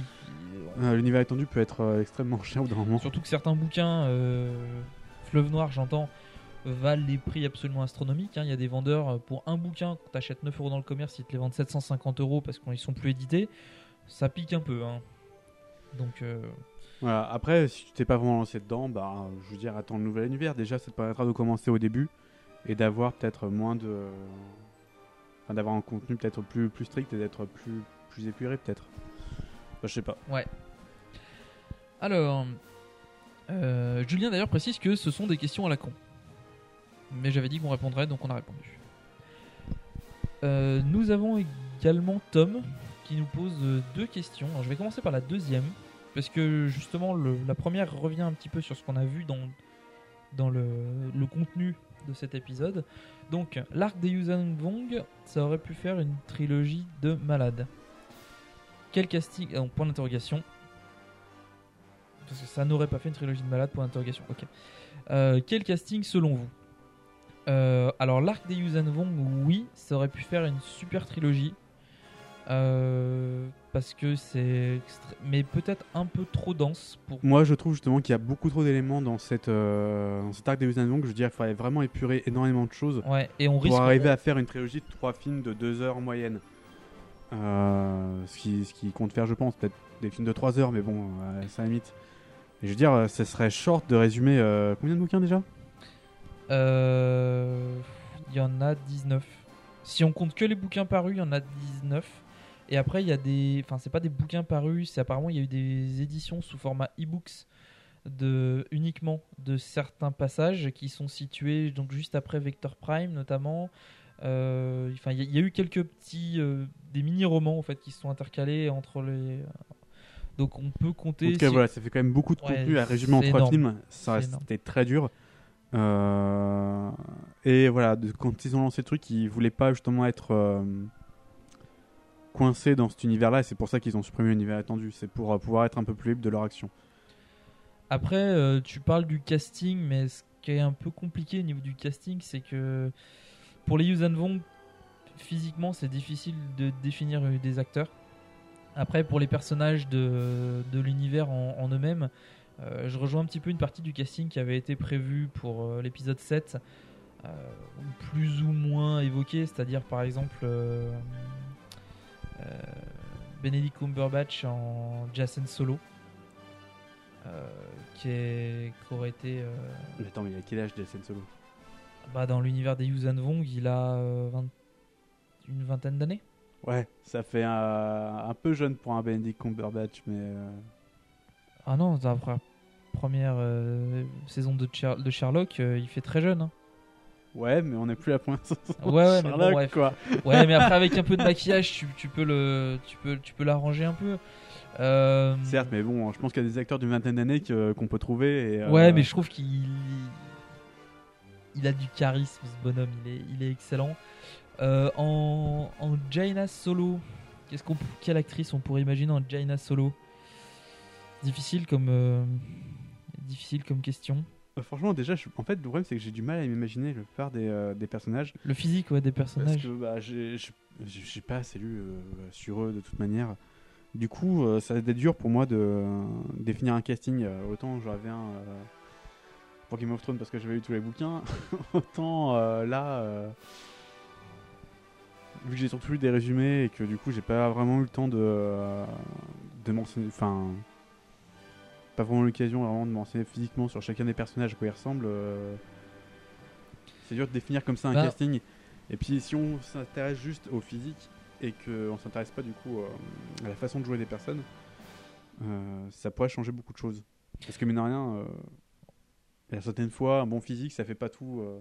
Non, non, non, Bon, mais il suffit c'est- d'une bonne coupe de cheveux des fois pour, pour changer le Jaina Solo, faut, faut quelqu'un qui ait l'air, parce que c'est toujours l'air de quelque chose, d'une d'une femme donc indépendante, forte et. euh, Oui, mais ça, c'est le rôle de, de- de n'importe quelle actrice de jouer ce genre de rôle.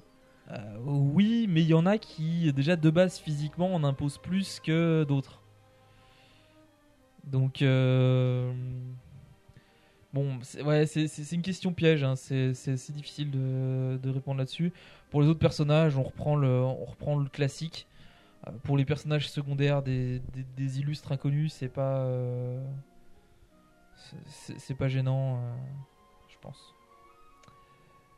Et euh, cela dit, pour Jack Fell, j'aurais bien vu James Franco. Mais bon, c'est un, un avis perso. Euh, parce que c'est un acteur qui, qui est- qui est un peu. euh, Ouais, qui est fun il- et, il- du coup. il a euh, peut-être un peu chez Jack Fell, non? Non, mais on s'en fout de là. C'est juste, voilà, c'est c'est comme Ouais, ça. mais bon, voilà quoi. qui est censé avoir, avoir 20 piges et... Question suivante. À votre avis, alors ça, ça rejoint justement le l'épisode en fait, on va le voir. À votre avis, est-ce que l'univers étendu a été squeezé pour la future trilogie parce que c'était devenu un peu pété d'être un utilisateur de la Force? La raison pour laquelle, alors je pense pas que c'était celle la raison. Après, oui, c'est devenu pété d'être un utilisateur de la Force, clairement. Euh, beaucoup trop, je trouve. Ouais, il suffit de voir, euh, le gars, ils peuvent, vraiment, ils peuvent euh, changer les événements dans le temps. euh. Voilà, ça, ça, ça, déjà, je trouve ça complètement euh, hallucinant. Euh, on a vu que ben Maintenant, il peut téléporter des objets avec la force. voilà, en, en l'espace de 4 bouquins, ils ont contacté des esprits, euh, des morts. hein, ils sont allés eux-mêmes. Je veux dire, c'est pas les esprits qui sont venus, c'est eux qui sont allés dans un autre monde à la rencontre des esprits. Euh, ils ont euh, téléporté des objets avec la force. Ils peuvent plus Bah ou non, moins. c'est tous les pouvoirs qu'acquis euh, Jacen euh, au cours de sa montée de puissance. Je veux dire. Mais c'est ça, et Luke est en train le de en fait, développe des pouvoirs monstrueux. Luke et Ben sont en train de les écarter. D'ailleurs, je pense que c'est une volonté des personnes, une volonté des auteurs de ne pas avoir donné le glissement temporel à Luke pour pas le rendre encore plus abusé qu'il est déjà. D'ailleurs, c'est dit clairement. C'est euh, quand il Bah, le rencontre- gars, c'est l'un des êtres les plus puissants de la galaxie, quoi. quand il rencontre le Hengti, euh, quand il va dire l'analyse avec la force, le bonhomme il brille.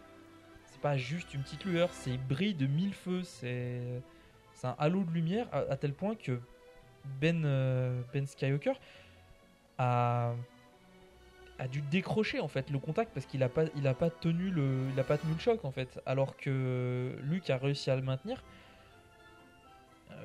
Ben est quand même le fils de Luke Skywalker, petit-fils de Dark Vador et euh, fils également de Maharaja. Donc il est issu de plusieurs Une euh, bonne utilisa- lignée d'utilisateurs de la Force. Et Maharaja, même si euh, dans son époque, main de l'empereur était pas non plus une, une Jedi ou une, même une Sith extraordinaire, ses pouvoirs se sont grandement développés euh, quand elle, elle est quand même devenue maître Jedi. Euh, voilà, c'est excellent, c'est énorme. Le, ben Skywalker avait la capacité de rivaliser euh, potentiellement avec Jacen Solo par la suite, Euh, de la même manière que Luke euh, pouvait le faire. On a vu que Ben pouvait affronter un maître Barando après un très court entraînement avec eux, alors que les bonhommes sont censés être des maîtres.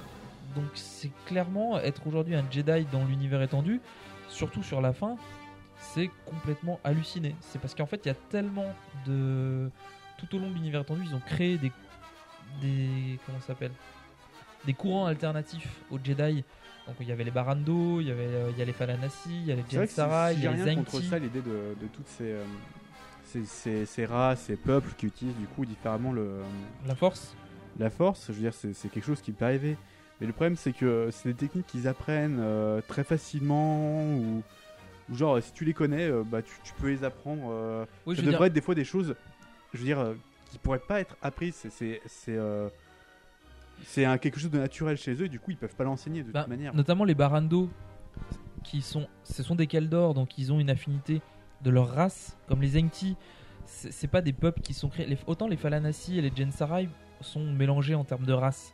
Autant les Barando et les Zengti sont clairement ancrés sur leur propre espèce. Donc c'est Oui, les, les Zengti sont xénophobes, donc ils refusent d'approcher d'autres races. voilà. quoi. Le pouvoir est issu de leur propre espèce. Déjà, je trouve ça contradictoire qu'ils aient appris à d'autres, euh, à des gens, donc à des humains, donc Jacen et Ben, l'utilisation du, du glissement temporel, alors que théoriquement ce sont des xénophobes. Donc euh, ils n'ont pas à leur apprendre leurs propres euh, coutumes. Et en plus, je vois plus ça dans le sens où les bonhommes, c'est vraiment les grands maîtres qui arrivent à atteindre le stade de pouvoir limite modifier le temps. C'est-à-dire que ils ont la capacité d'avoir des visions du passé, des visions du futur, ok, de manière plus ou moins naturelle et au prix d'un enseignement long euh, et on va dire euh, rigoureux, ils peuvent influer sur le passé et le futur. Ok, je veux bien l'admettre, mais pas, t'apprends pas ça en deux semaines. euh, Enfin, même si Ben Skywalker est très puissant, c'est pas une technique que tu es censé pouvoir apprendre en deux semaines.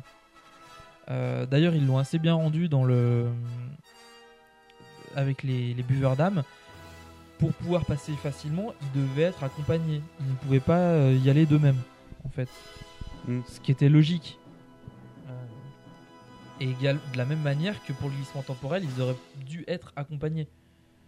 Euh, ou alors ailleurs que, euh, quand Ben tente le, glissement temporel pour essayer de convaincre Jacen de renoncer au côté obscur, il échoue. Il devrait échouer parce qu'il n'arrive pas peut-être à maintenir le contact, pas parce que Jacen a dit non. C'est parce qu'il n'a pas la formation pour pouvoir euh, influer à ce niveau-là. Voilà. Donc, donc oui, euh, être un utilisateur de la force, c'est euh, vraiment euh, complètement, complètement pété. Voilà. Alors il me semble qu'on avait. Mais non, c'est pas pour ça qu'ils ont squeezé l'univers attendu. Non, c'est euh, clairement pas pour ça. Alors, Bah, de, de- de ce qu'ils ont dit, c'était vraiment pour se donner euh, toute la marge de manœuvre qu'ils voulaient pour, bah, pour choisir le scénario qu'ils voulaient plutôt que d'avoir à, à tout prix récupéré et, ad- et, adapter un scénario. Quoi. Ouais. Donc, donc, donc, donc, donc, donc. Euh, On est en train de regarder. Alors, les autres questions qu'on avait eues. Hop, hop, hop, hop, hop, hop, hop. Alors, avez-vous constaté des incohérences entre les romans, BD et jeux? Alors, je vais pas dire que les incohérences n'existent pas. Parce que c'est pas possible dans un univers de cette taille-là de, de dire qu'il n'y a pas d'incohérence. Après, Ça a été assez surveillé pour que ça le soit Voilà, pas, mais y- c'est surtout au niveau des romans. Le problème, c'est qu'il y a des BD qui ont existé, des jeux qui ont existé, qui des fois. euh, alors ben, les jeux vidéo, c'est un statut un peu particulier, notamment tout ce qui est euh, jeux avec des fins multiples, ou euh, les KOTOR, notamment l'exemple criant, en fait, c'est les KOTOR. Pourquoi? Simplement parce que euh, s'il y a une histoire qui est reconnue comme étant la véritable histoire en fait du personnage qu'on joue dans KOTOR, euh, il y a toutes les fins, toutes les possibilités alternatives, tous les choix qu'on peut faire dans le jeu qui ne sont pas reconnus comme étant canon. Donc du coup, forcément, on peut, c'est difficile de trouver des incohérences dans, le jeu si on considère euh, que la partie canon. Si on considère la partie non canon, forcément, euh, si à la fin du, premier Jedi Knight, on, Cal devient un site, forcément, euh, c'est pas canon. Il y a un truc qui déconne. Mais, euh, mais c'est possible.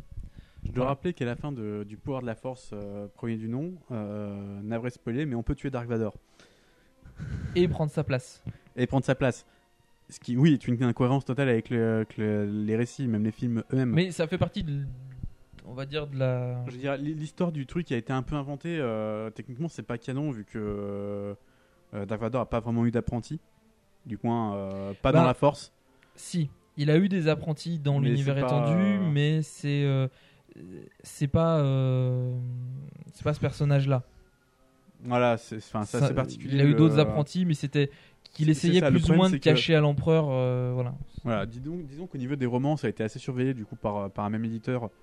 Du coup, à mon avis, je pense qu'ils ont, ils ont essayé de faire gaffe C'est de, de limiter pas, au pas maximum. uniquement par un euh, même éditeur, hein, c'est vraiment il y avait des personnes. euh, Qui étaient chargées de- de c'est. Lilanchi, il me semble, de, si je me souviens bien, qui était chargé justement de surveiller cette cohérence de, de l'univers étendu, vérifier qu'il n'y avait pas des éléments qui pouvaient potentiellement se, se contredire. Mais voilà, c'est vrai qu'après, quand on arrive du, au niveau des BD, il y en a eu énormément, puis il y en a des fois, c'est c'est pas, euh, c'est pas du tout canonique, du, du coup, euh, on part dans des choses qui sont euh, peut-être très cool, mais qui ont rien à voir avec euh, l'univers étendu, des fois. Euh, ça risque d'être compliqué, en fait, quand on part sur d'autres supports. Ouais. Où là, du coup, il peut y avoir des incohérences, ne serait-ce parce que, parce que ben, les auteurs se, se renseignent pas les uns les autres sur ce qu'ils ont, sur ce qu'on fait les- tout le monde. Je pense qu'il faudrait une demi-vie pour arriver à lire tout ce qu'il y a sur l'univers étendu de Star Wars. Actuellement. Ouais.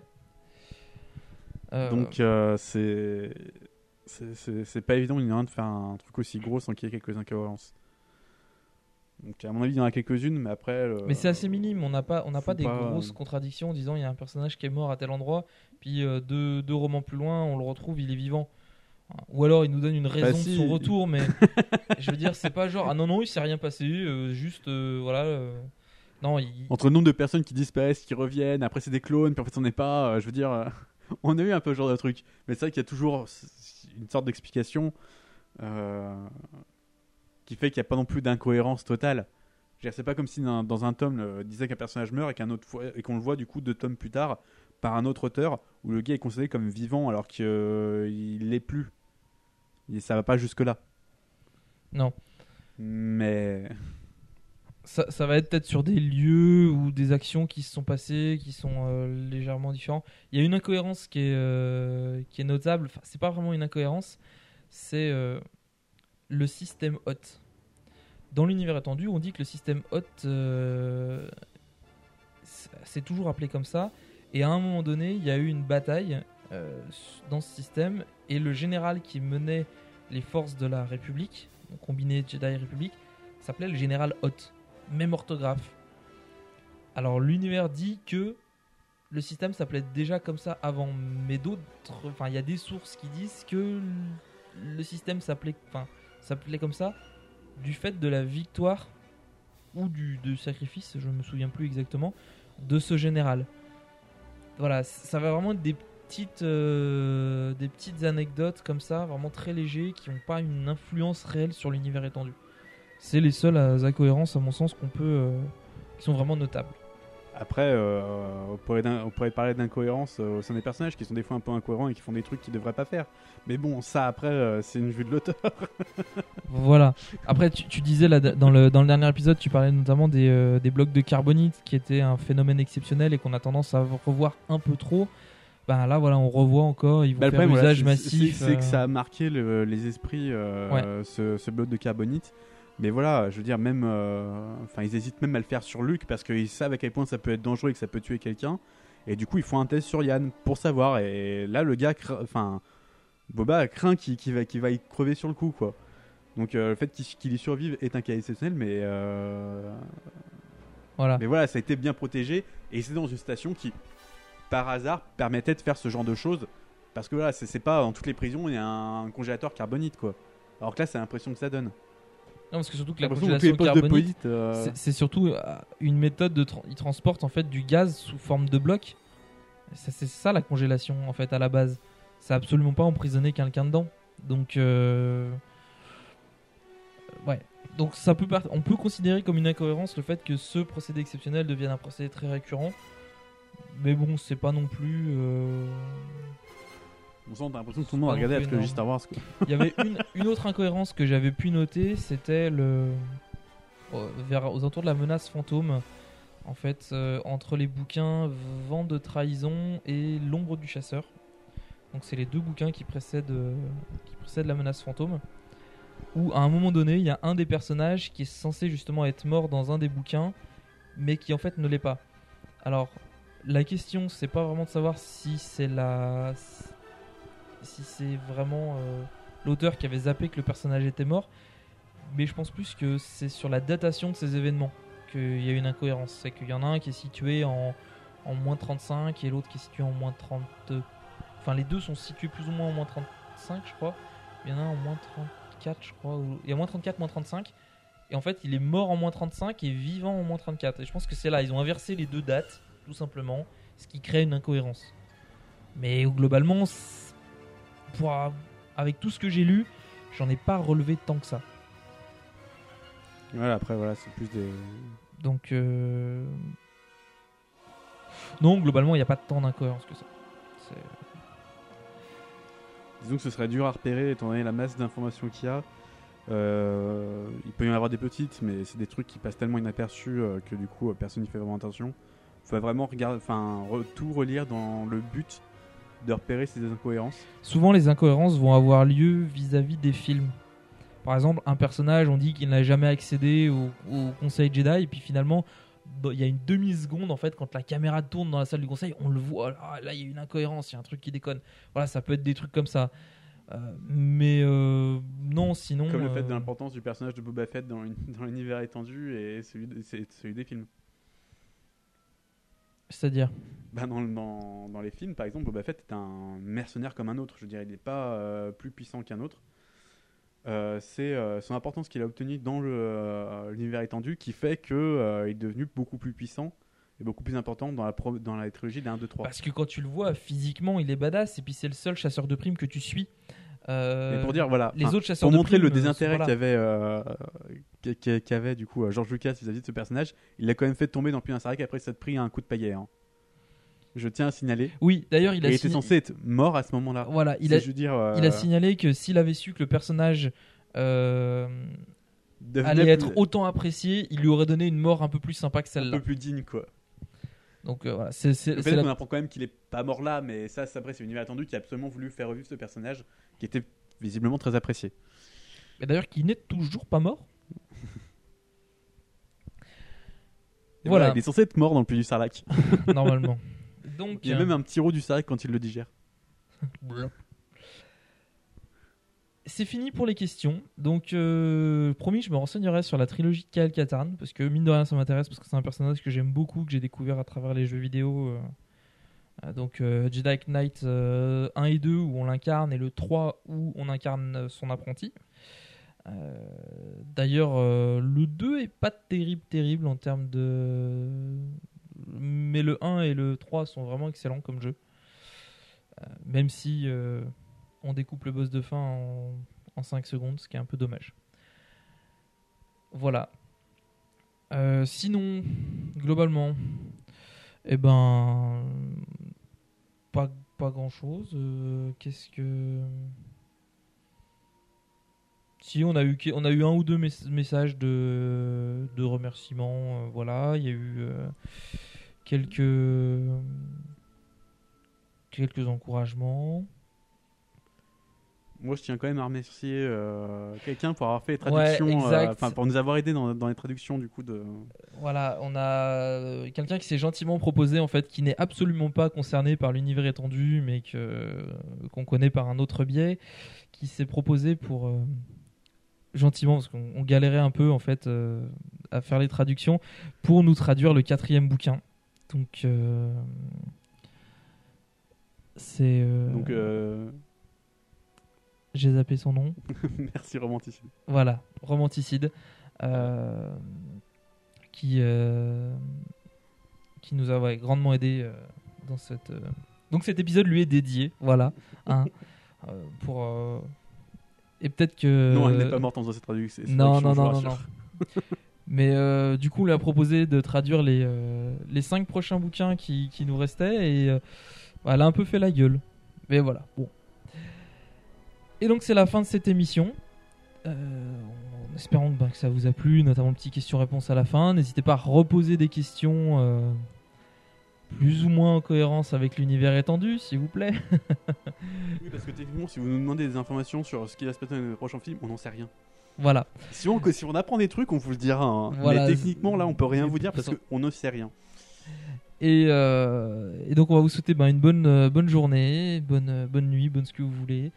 Et à la prochaine. Au revoir. Ciao.